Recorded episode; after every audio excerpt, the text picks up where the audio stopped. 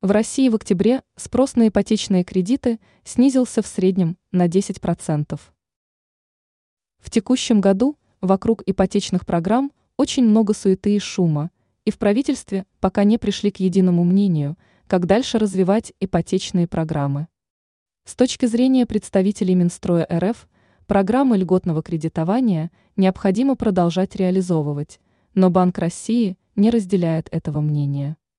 У каждого ведомства своя зона ответственности в рамках государства, и без вмешательства правительства ситуацию разрешить не получится. Как сообщает РБК, с середины октября спрос на ипотечные кредиты снизился уже в среднем на 10%, и есть тенденции к продолжению снижения. Связано это с тем, что Банк России начал ужесточать условия выдачи ипотечных кредитов, от повышения процентных ставок – до увеличения размера первого взноса.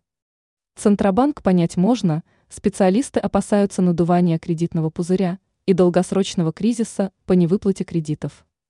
Подобные ситуации уже наблюдались во многих странах. Именно поэтому Центробанк РФ начал ужесточать условия выдачи ипотечных кредитов. Что характерно, это привело к тому, что спрос на жилье в новостройках начинает падать, а вот на рынке вторичного жилья начинает наблюдаться повышение спроса. До конца текущего года вряд ли можно будет выстроить целостную картину происходящего, однако факт того, что не растет кредитная задолженность, говорит о том, что это платежеспособный спрос.